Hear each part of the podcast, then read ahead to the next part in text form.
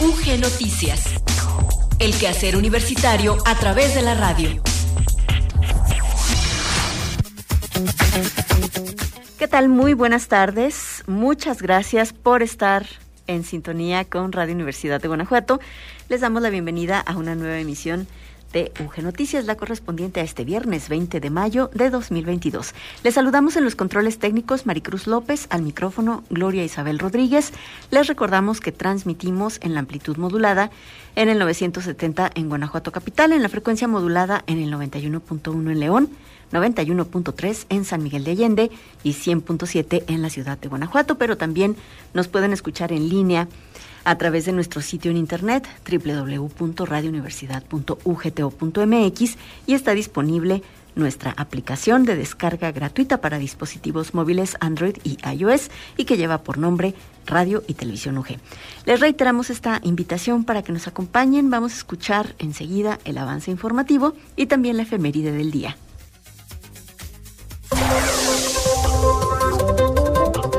Presentan autoridades de la Universidad de Guanajuato a los equipos ganadores de la 17 edición del concurso de creatividad e innovación.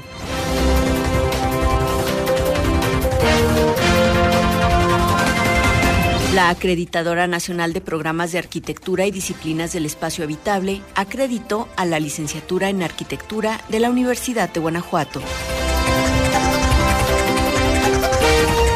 Está abierta la convocatoria 2022 del Programa de Estímulos a la Creación y Desarrollo Artístico PECDA. El Cineclub de la Universidad de Guanajuato nos recomienda la 71 primera muestra internacional de cine de la Cineteca Nacional para ver buen cine.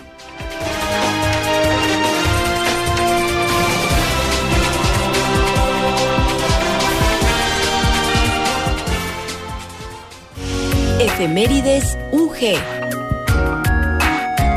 20 de mayo, Día Mundial de las Abejas. Las abejas y otros polinizadores, como las mariposas, los murciélagos y los colibríes, están cada vez más amenazados por los efectos de la actividad humana. La polinización es un proceso fundamental para la supervivencia de los ecosistemas esencial para la producción y reproducción de muchos cultivos y plantas silvestres. Casi el 90% de las plantas con flores dependen de la polinización para reproducirse.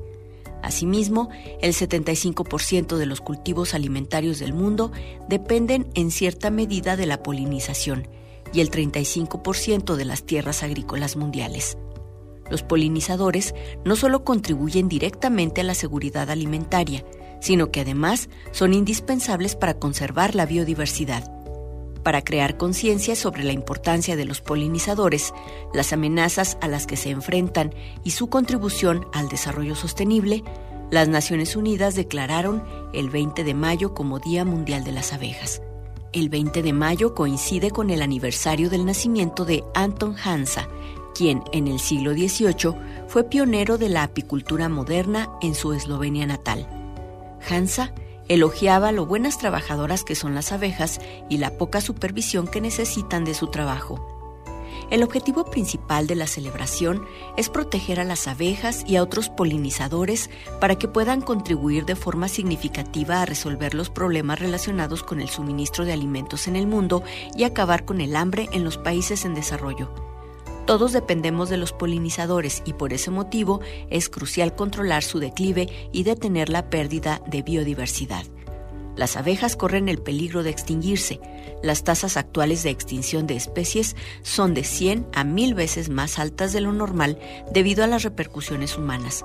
Casi el 35% de los polinizadores invertebrados, en particular las abejas y las mariposas, y alrededor del 17% de los polinizadores vertebrados, como los murciélagos, están en peligro de extinción a nivel mundial. Sin embargo, la población de polinizadores, en especial abejas y mariposas, ha disminuido de manera preocupante debido principalmente a prácticas agrícolas intensivas, cambios en el uso de la tierra, plaguicidas, especies exóticas invasoras, enfermedades, plagas y el cambio climático. Los agricultores y los responsables de las políticas tienen un papel importante que desempeñar en la protección de nuestros polinizadores. Si esta tendencia continúa, algunos cultivos nutritivos como frutas, frutos secos y muchas hortalizas serán sustituidos cada vez más por los cultivos básicos como el arroz, el maíz y la patata, lo que podría desembocar finalmente en una dieta desequilibrada.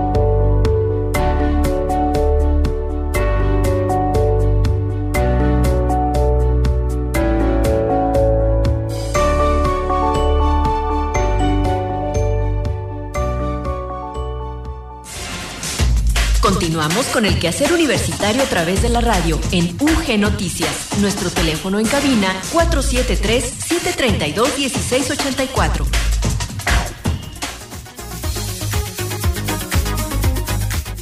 En el detalle de la información les compartimos que ayer autoridades universitarias encabezaron y llevaron a cabo la ceremonia de premiación de seis proyectos que resultaron ganadores como parte de la decimoséptima edición del concurso de creatividad e innovación, un espacio académico universitario en el que se presentaron más de 50 proyectos generados por la comunidad estudiantil de los cuatro campus universitarios de nivel superior, posgrado y del nivel medio superior.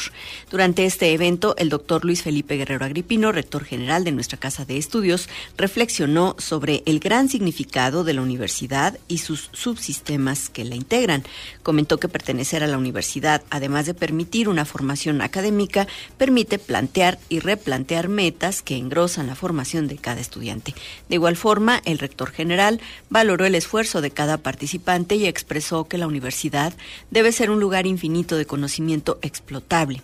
Aseguró que en cada estudiante hay grandes capacidades que solo deben ser superadas a través de la creatividad innovación y utilizar el conocimiento. Como catedrático, exhortó a impulsar los anhelos de la comunidad estudiantil con acompañamiento para que exploren sus capacidades y descubrir todo su potencial. Por su parte, el coordinador general del ecosistema Vida UG, doctor Jesús Martínez Patiño, felicitó a las y los estudiantes, así como a profesores que participan en esta etapa final. Martínez Patiño mencionó que aún se contempla el continuar consolidando la idea de cada uno de los proyectos hasta llegar al proceso de incubación, para lograr alcanzar el plan de negocios, así como encontrar su vocación y fortalecer su proyecto de vida. Los proyectos ganadores de la 17 edición del concurso de creatividad e innovación en el nivel medio superior fueron Escápate a la ciencia de María Fernanda Zamudio Vázquez, Claudia Erika Morales Hernández, Daira Vanessa Álvarez y Elisa Nair Lona Rodríguez y el proyecto Taller de Expresión Artística para los Niños de la Casa Hogar Alegra en Salamanca de Valeria Lozano Nájar, Melanie Mariana de la Rosa Gallardo, Osman Gael Esteves Martínez y María Fernanda Maldonado González de las escuelas de nivel medio superior de Guanajuato y Salamanca, respectivamente. Del nivel superior resultaron ganadores Conectándote a tu empresa de Estefanía Vargas Zavala, Iván y Natali Baltasar. Preisil E de Gustavo Adolfo Murillo Gutiérrez, Paulo César Rodríguez Cuevas y Salvador Maximiliano Ramírez Segoviano, ambos proyectos de la División de Ingenierías del Campus Irapuato Salamanca y de la División de Ciencias e Ingenierías del Campus León, particles de Óscar Uriel Zúñiga Santillán, Fátima Quijas Escalera y Nadia Elizabeth Perea Macías. Finalmente, a nivel posgrado, el proyecto ganador fue Botón de Cambio de Carla Esmeralda Escobar Hernández de la División de Ciencias Sociales y Humanidades del Campus Guanajuato. Luis Miguel Campos ya tiene para nosotros el reporte del estado del tiempo, el cual nos presenta desde el área de ciencias atmosféricas y observatorio meteorológico de la Universidad de Guanajuato. Por cierto, les invitamos también a seguir las redes sociales de este espacio de investigación de la Universidad de Guanajuato. Así aparecen área de ciencias atmosféricas y observatorio meteorológico de la Universidad de Guanajuato.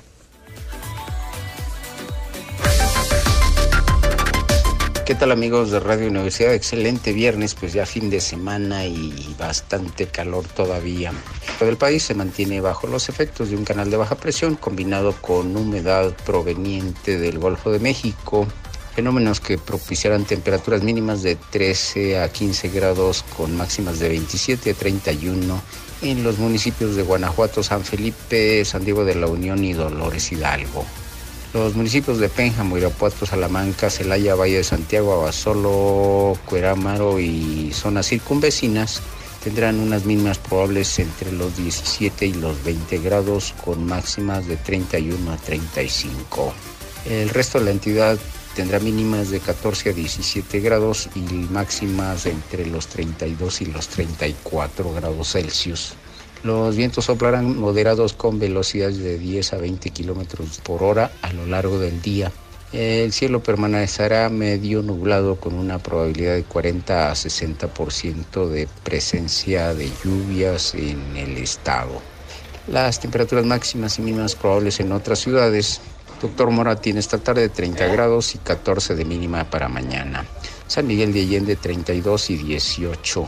Acámbaro también 32 con 15 grados. Uriangato tiene 33 esta tarde y 14 de mínima para mañana.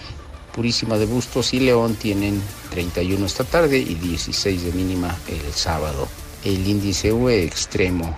Nuestro fin de semana pues calor, mucho sol, pocas nubes y una probabilidad del 50% de lluvia. Pásela bien, disfrute, no se moje, no se asole, tome mucha agua y acompáñenos la próxima por aquí en esta misma señal. Gracias.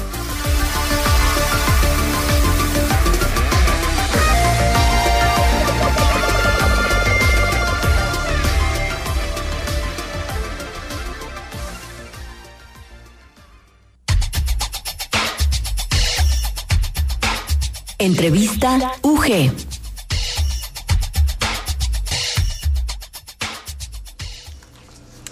Hoy tenemos el gusto de que nos acompañe aquí en el estudio de Radio Universidad la doctora Belia Yolanda Ordaz Zubia. Ella fue electa por decisión unánime como secretaria de la vicepresidencia de la región centro de la ACINEA, que es la Asociación de Instituciones de la Enseñanza de la Arquitectura de la República Mexicana, pero además, como habíamos mencionado al inicio del programa, pues la licenciatura en arquitectura recibió la acreditación por parte de la acreditadora, nacional de programas de arquitectura y disciplinas del espacio habitable. Y bueno, pues esta es una acreditación que tendrá vigencia hasta el 2026 y precisamente hoy vamos a hablar de la licenciatura en arquitectura y bueno, de todo lo que esto implica, porque una acreditación, hay que decirlo, siempre pues implica muchísimo trabajo para quienes están involucrados en todas las instituciones de educación superior y por lo general este tipo de evaluaciones pues se hace por pares, ¿no? Entonces no son solamente de, de un lugar, son especialistas en la materia y pues de diferentes partes de la República Mexicana, a veces también del extranjero, ¿no? Bienvenida, doctora. Muchísimas gracias. Primero que nada, un agradecimiento por la invitación. Y sí queríamos platicarles un poco de este trabajo que hemos estado haciendo en la universidad, en el Departamento de Arquitectura, en relación a estas dos asociaciones. Eh, en un principio, bueno, la asociación ACINEA, que es la de Instituciones de Enseñanza y Arquitectura de la República Mexicana, es un organismo que pretende eh, mantenernos a la vanguardia en materia de enseñanza educativa. Y en este tenor, bueno, nosotros somos fundadores también incluso de esta organización. Esta se abrió en 1964, incluso se firmó el acuerdo en el auditorio Víctor Manuel Villegas en, el Departamento de Arquitectura aquí en la universidad. Estamos hablando de una asociación nacional que bueno tiene todo este empuje, tan es así que el día de hoy eh, se encuentran más de 100 escuelas inscritas precisamente en este tenor, ¿no? Y bueno, queríamos platicar un poco de esta última reunión que se tuvo en Monterrey para el 11 al 13 de mayo y los resultados que se tuvieron precisamente con estas pláticas ya con la asociación. Bueno, eh, uno de los primeros puntos que nosotros quisimos es retomar esta asistencia o, o ser sedes de la participación de la CINEA aquí mismo en Guanajuato y se nos aprobó precisamente la, la solicitud para que se lleve a cabo eh, la CINEA número 111 en el mes de octubre del año 2024. Y esto nos da mucho gusto porque también coincide con los 60 años de ACINEA y bueno, qué mejor que también puedan venir aquí a la universidad retomar precisamente este, este aniversario y pasarla con nosotros. Pero por otro lado también nos da mucho gusto porque en octubre cumplimos 65 años como departamento, entonces para nosotros es una celebración en todos estos sentidos y lo que pretendemos pues es que se lleve a cabo en la ciudad de Guanajuato y que tengamos más presencia en la asociación y junto con las demás escuelas de arquitectura. Eso es por un lado. Eh, la idea es que en 2024, todavía apenas estamos iniciando con la organización, se pretende que haya conferencias magistrales, que esté la participación de aproximadamente 100, 120 profesores, alumnos, investigadores, que se hagan ponencias, se hagan eventos culturales, sociales, que también se lleve a cabo la asamblea de directores, que eh, en esta última sesión fueron alrededor de 70 personas presentes, y bueno, las sesiones especiales de consejo directivo y consejo administrativo. Eh, quisiéramos también platicar que en esta sesión de Monterrey, se, se tuvo la renovación de todos estos consejos y bueno, con el gusto de que también estamos participando, eh, estamos colaborando ya con el nuevo eh, coordinador o presidente de la CINEA, que es Juan Homero Hernández Tena, que es, pertenece a la Universidad de La Salle de Ciudad de México, en sustitución del arquitecto Marcos Mazari, que también acaba de cerrar su ciclo. En la vicepresidencia de Región Centro quedó Héctor Pérez Aguilar de la Universidad de La Salle Bajío, queda Tenoch Bravo Padilla de la Universidad de Guadalajara como suplente y su servidora como secretaria, secretaria de la región centro para la vicepresidencia.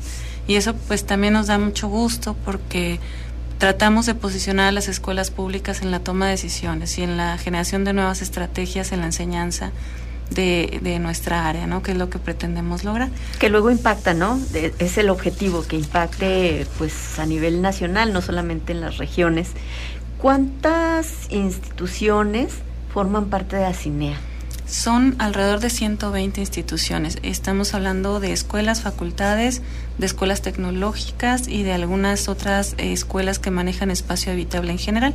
Hablamos algunas áreas de construcción, algunas áreas de bioclimático, por ejemplo, y demás, pero son alrededor de 120 instituciones. Mm, me llama la atención, ¿hay algún como requisito para formar parte de esta asociación? Sí, de hecho se tiene que hacer una solicitud, se tiene que evaluar precisamente por estos consejos directivos y sobre todo que tengan las características, los años de trascendencia, que tengan eh, la planta docente formal, que ya tengan toda una trayectoria, trascendencia, que estén teniendo eh, egresados, titulados y demás.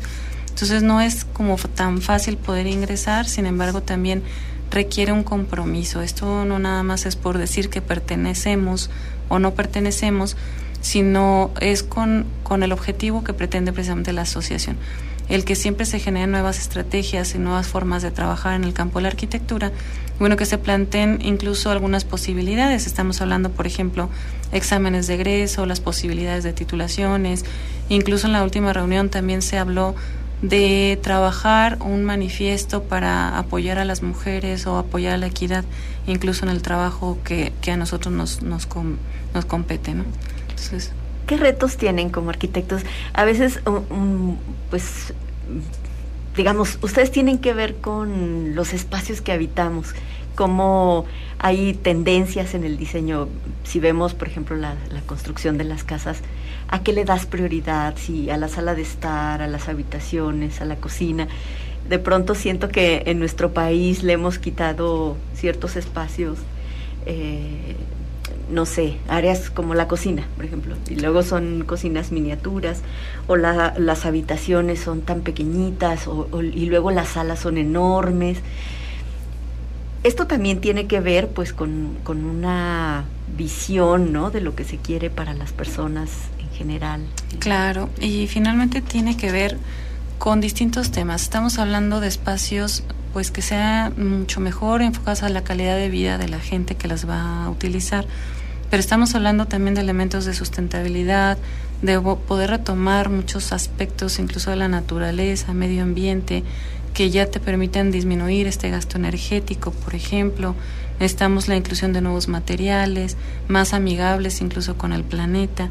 Necesitamos revisar mucho la reglamentación, normatividad enfocada precisamente a estas áreas mínimas permitidas para la construcción de nueva vivienda, las viviendas en serie y demás. Y son temas que se discuten también incluso a nivel de la asociación y que nos gustaría a nosotros poderlas integrar dentro de nuestro programa, sobre todo todas las que plantean ideas novedosas y que nosotros también pudiéramos incluso participar en hacer algunas eh, connotaciones de lo que se debe, de lo que no se debe hacer.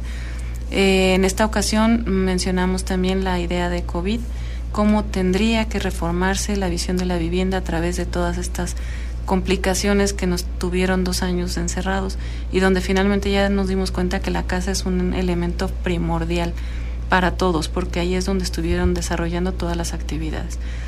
Eh, siendo así, bueno, tenemos que hacer algo a partir de las escuelas, porque bueno, también nosotros tenemos que poner estos puntos importantes y cambiar o tratar de cambiar las normas que no nos dejan que la casa tenga esta, este nivel de calidad. Por eso es que también es importante las asociaciones, porque ya no es una escuela la que se manifiesta, sino son todas las escuelas que también corresponden a estos niveles de calidad que también es el otro tema que me estabas preguntando, que es en relación a la acreditación.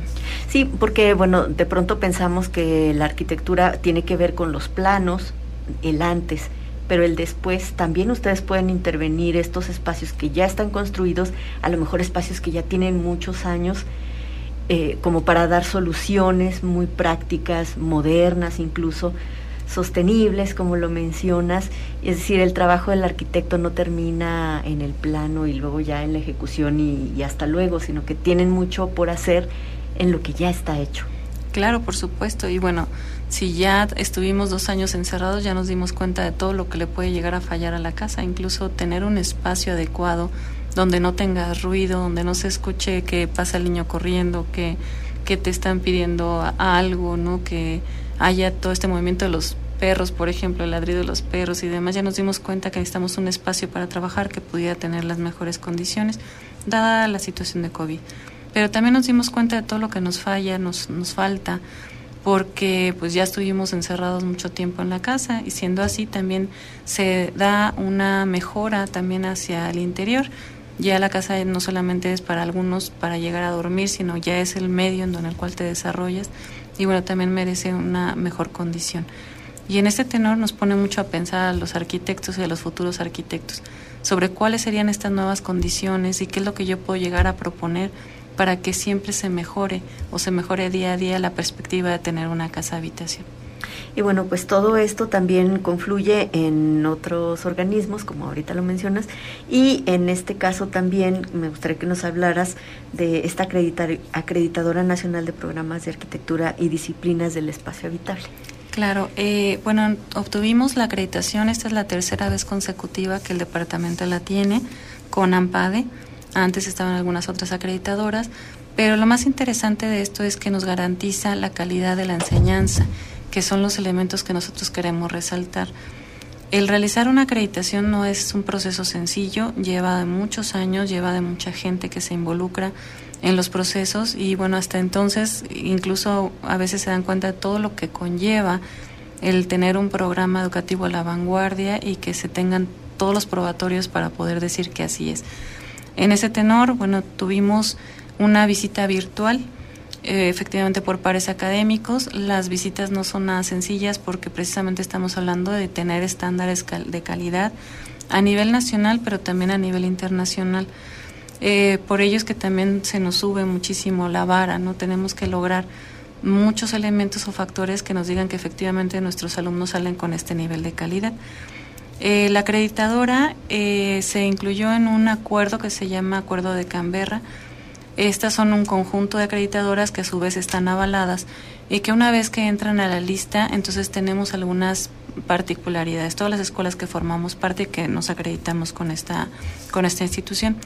Eh, la ventaja es que ellos pueden solicitar la, eh, que sus documentos de, ya de la obtención del título de arquitectura sea equivalente y sea reconocible en otros países. Eh, el alumno lo tiene que solicitar ya de forma independiente sin embargo, para dar un panorama general de cuál es la ventaja que tenemos, es que estamos acreditados como eh, calidad internacional, por lo tanto es que es muchísimo más sencillo el proceso de hacer esta, esta revisión conforme a sus documentos. Nos comentaban incluso que el, si cuando uno lo solicita un permiso para poder trabajar, no es tan sencillo que te lo otorguen como profesionista, pero a través de estas asociaciones sí es así porque precisamente se está evaluando todos los procesos y se tiene un aval del acuerdo junto con todas las acreditadoras. Entonces es lo más interesante que, tenemos. Me parece que los alumnos tienen una oportunidad de oro para poder eh, pues irse a donde ellos les convenga en materia laboral. Y bueno, ahora están todas las escuelas inscritas en las acreditadoras de países o de ciudades o de eh, eh, regiones como China, Canadá, Hong Kong, Japón, Sudáfrica y Estados Unidos y también hay otro listado que está en, lista de espera. Eh, entonces me parece que son noticias extraordinarias y que ojalá que todos los o la mayor parte de los alumnos puedan acceder a todos estos beneficios. A lo mejor para darnos una idea, en México, ¿cuántas escuelas de arquitectura están inscritas, tienen esta acreditación? Eh, hicieron la solicitud al menos para el año 2022, alrededor de 20, 25 escuelas, no somos todas. Eh, cada año se están eh, acreditando diferentes, pero por lo pronto son las que sí tenemos ya vigente, al menos desde el 2021 a 2026, con esta, estas tendencias. Eh, pero bueno, hay otras que ya están acreditadas que solicitaron en otros años. En otros años, así es. Al menos las que pertenecemos a, a CINEA, tenemos el compromiso precisamente con AMPADE y bueno, es parte de las exigencias, que es lo que comentamos hace un momento. No es tan fácil entrar a una asociación así porque lleva también su, su, parte de responsabilidad.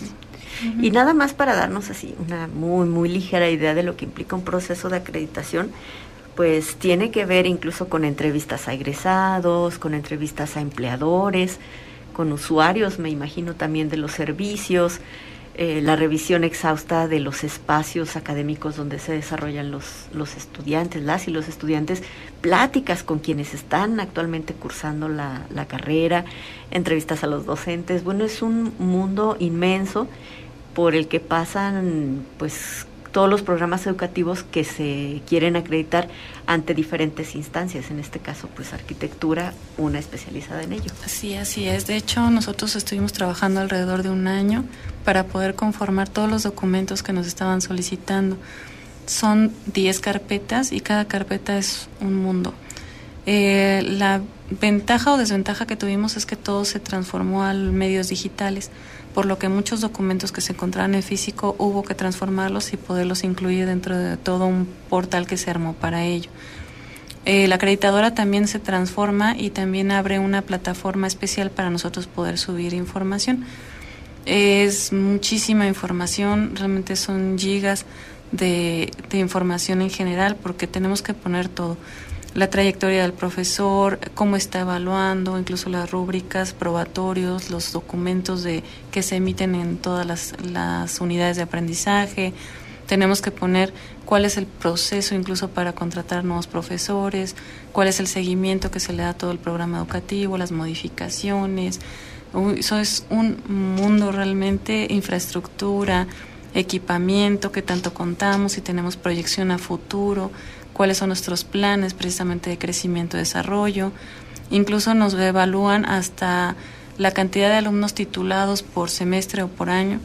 Y bueno, hubo para nosotros una disminución importante cuando empezó a entrar COVID. Después empezamos a hacerlos virtuales y se retomaron los mismos números.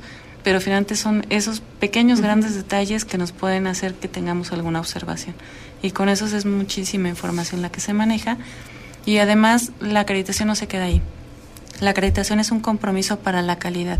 Por lo tanto, es que también tendríamos que evaluar, además del programa educativo, pues todas estas nuevas tendencias junto con la, eh, el aprendizaje transversal, por ejemplo, eh, el dónde o qué nos hace falta para crecer y fortalecernos, y bueno, crear todavía nuevas nuevos elementos para poder implementar y bueno, ahora que estamos cambiando al nuevo modelo educativo, para que vayan incluidas también. Y bueno, pues precisamente, a lo mejor para cerrar esta entrevista, las perspectivas para el 65 aniversario de la carrera. Pues son muy buenas. Eh, tenemos idea, bueno, la idea inicial es que todos estén participando y que nuestros alumnos también puedan participar de todas estas conferencias. Eh, vamos, el tema todavía no se nos define, ellos lo definen por parte de la CINEA, pero por nosotros estamos muy entusiasmados en participar con ponencias, con la organización, con el evento en sí y sobre todo pues que la ciudad y la universidad se luzca y que bueno nosotros también aprovechemos para festejar el 60 aniversario de CINEA, el 65 años del Departamento de Arquitectura con este evento. Doctor, ¿algo más que nos quiera compartir en torno a esta licenciatura? Pues al contrario, les agradezco mucho la oportunidad de poderlo platicar Eh, estamos siempre evaluando los, las nuevas tendencias, los nuevos temas que nosotros podemos integrar y este es nuestro compromiso por parte del departamento y en la dirección o la coordinación. Bueno, la idea es seguir adelante y que los alumnos tengan pues, las mejores posibilidades y que salgan lo mejor preparados para todo lo que venga de, de ahí en adelante finalmente se convierte como en estas carreras pilares, ¿no? Que tienen una trayectoria, una tradición también ya de muchísimos años y que aún con esto pues siguen eh, buscando la, la, excelencia educativa. Y bueno, pues muchas felicidades por este nombramiento. Muchas gracias. Doctora Belia Yolanda Ordaz Subía. Gracias por acompañarnos también aquí en Radio Universidad y platicarnos en torno pues a esta decisión que se ha tomado desde, la CINEA para que sea usted la secretaria de la vicepresidencia de la región centro de este organismo, pero sobre todo por haber obtenido la licenciatura, esta acreditación por parte de la AMPADE, es la acreditadora nacional de programas de arquitectura y disciplinas del espacio habitable. Muchísimas gracias. Gracias.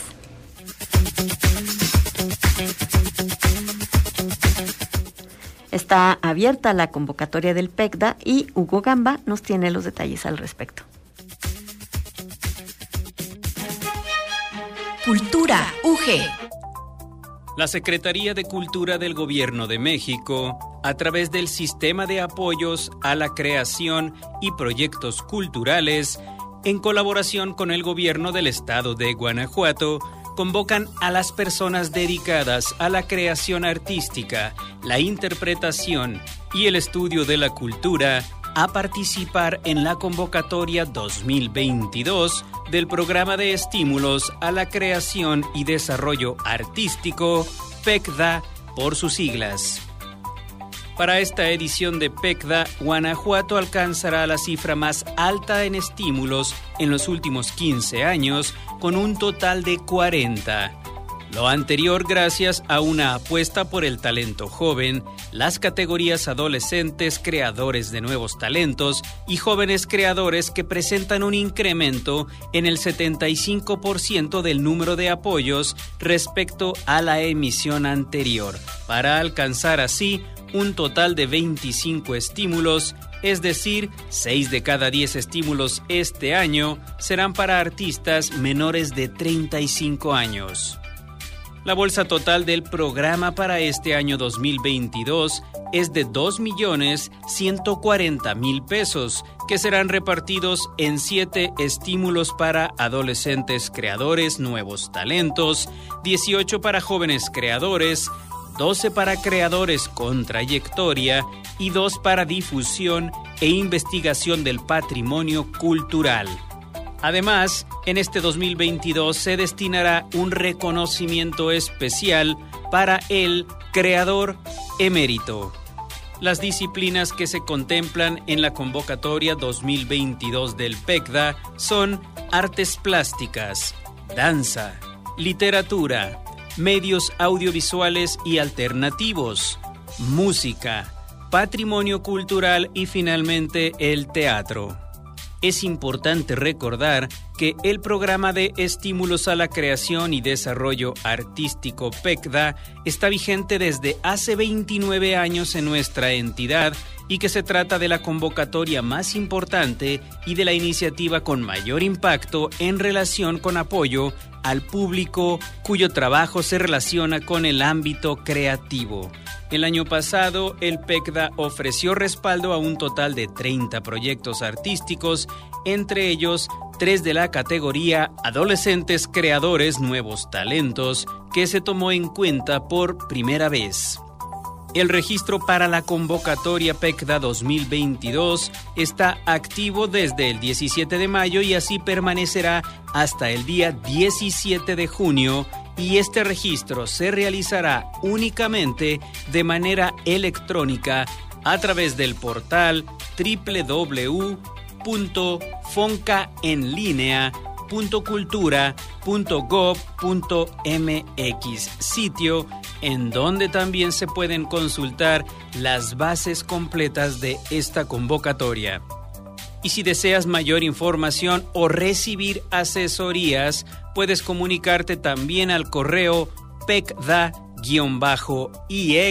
arroba guanajuato.gov.mx o llamar al teléfono 473 102 2700 en un horario de 10 de la mañana a 2 de la tarde de lunes a viernes. También te recomendamos seguir con atención las redes sociales de la Secretaría de Cultura y las redes sociales oficiales del Instituto Estatal de la Cultura o bien visitar en cualquier momento el sitio www.cultura.guanajuato.gov.mx.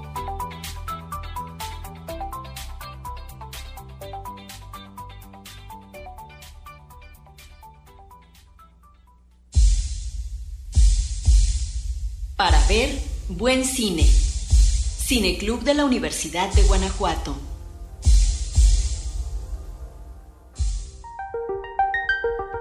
Hola, mi nombre es Itzel Silva, integrante del equipo del Cineclub UG, y en la cápsula de hoy quiero invitarte a que nos acompañes en la 71 Muestra Internacional de Cine, realizada en colaboración con la Cineteca Nacional y que se presentará del 23 de mayo al 4 de junio en el patio del antiguo hospicio jesuita, con funciones a las 5 y media y a las 8 de la tarde. Para esta entrega se seleccionó una variedad de cine de Francia, Alemania, Uruguay, Rusia, Israel, Dinamarca, Ucrania, entre otros. La muestra es un espacio en el que se recuperan y convergen títulos de todos lados del planeta. Esto es muy interesante porque el cine funciona como una ventana hacia distintos contextos y distintas realidades, y casi involuntariamente, las representaciones cinematográficas que las personas hacen hablan también de cómo perciben el mundo. De este modo, quien entre en contacto con la obra podrá ampliar su panorama y conocer más sobre las vivencias de otros, generar un juicio, empatía o discordancia. Qué gusto de verte, yo pensé que te habías olvidado de nosotros. No, está cabrón para olvidarte. En la muestra internacional de este año se presentarán títulos como Nudo Mixteco, de Ángeles Cruz, donde observaremos tres historias que nos muestran deseos, resistencia, violencia y esperanza de un pueblo originario.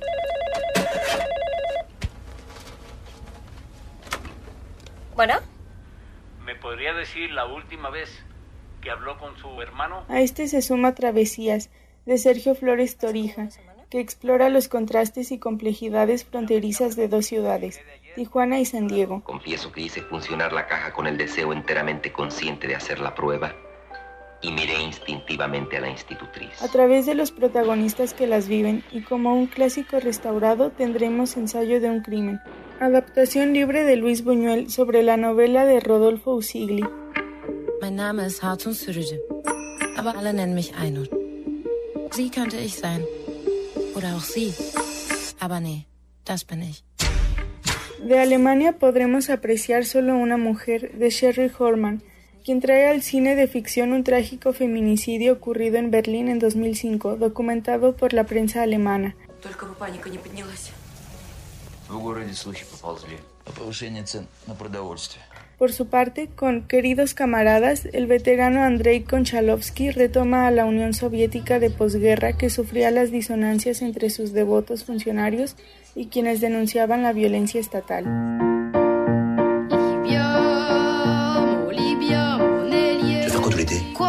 Commencer à ramener du pif à la maison toi aussi. Le premier qui me gonfle, je en colle pour deux mois de plus. Et toi, bosse, toi La primera película de Johan Manka, La Traviata, Mis hermanos y yo, retoma las artes y la cercanía fraternal para observar a un sector desfavorecido del sur galo desde los ojos de un adolescente.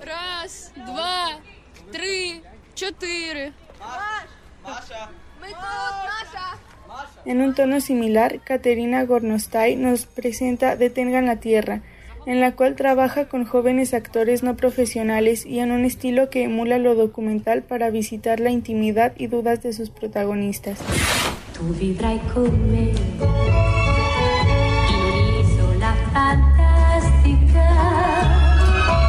Asimismo, en un cuestionamiento de los prejuicios hacia la tercera edad LGBT, Filippo Menghetti dirige a las consolidadas Bárbara Sukowa y Martín Chevalier en el largometraje Nosotras.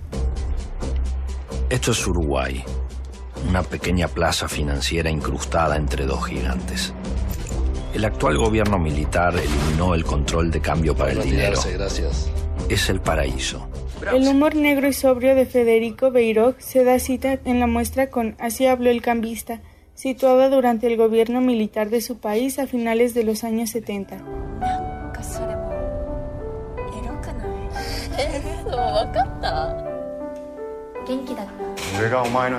El tríptico emocional prepandemia de Rizuk Hamaguchi representa las emociones e inestabilidad contemporáneas que sufren las protagonistas de la ruleta de la fortuna y la fantasía.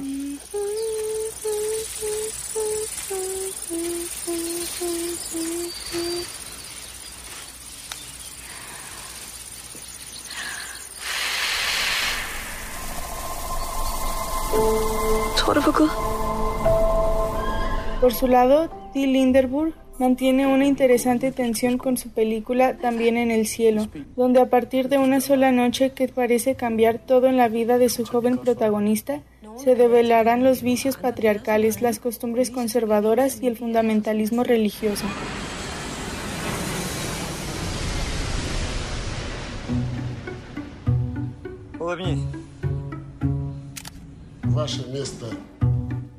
Para cerrar la selección de filmes de la 71 Muestra Internacional de Cine, veremos Voces Doradas, donde a partir de un tributo al arte del doblaje se ensaya de manera entrañable sobre la migración con una madura pareja judía que busca un mejor futuro tras el colapso de la URSS en 1990.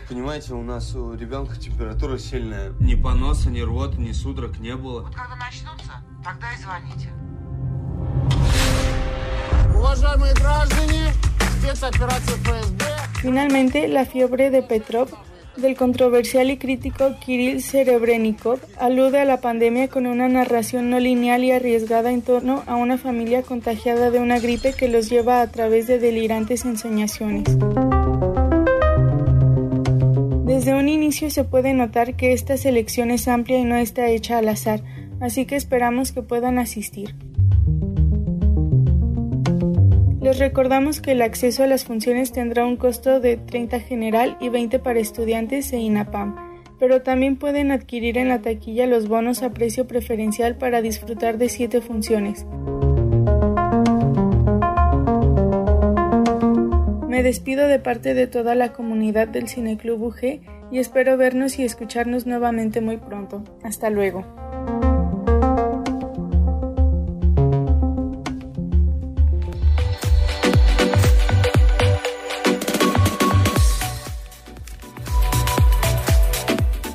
Con esta recomendación que nos hacen llegar desde el Cineclub de la Universidad de Guanajuato. llegamos por hoy al final de UG Noticias.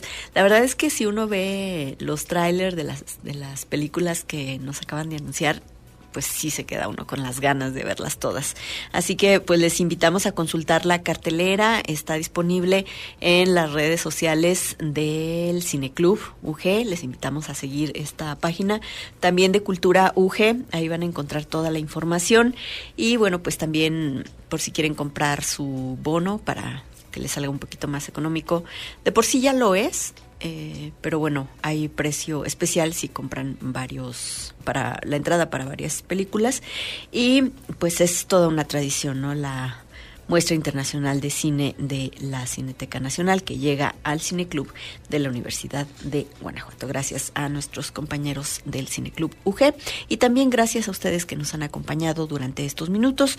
Nos despedimos desde los controles técnicos Maricruz López, frente al micrófono Gloria Isabel Rodríguez y junto con mis compañeros Enrique Arriola, Hugo Gamba y Luis Miguel Campos les deseamos que pasen una excelente tarde.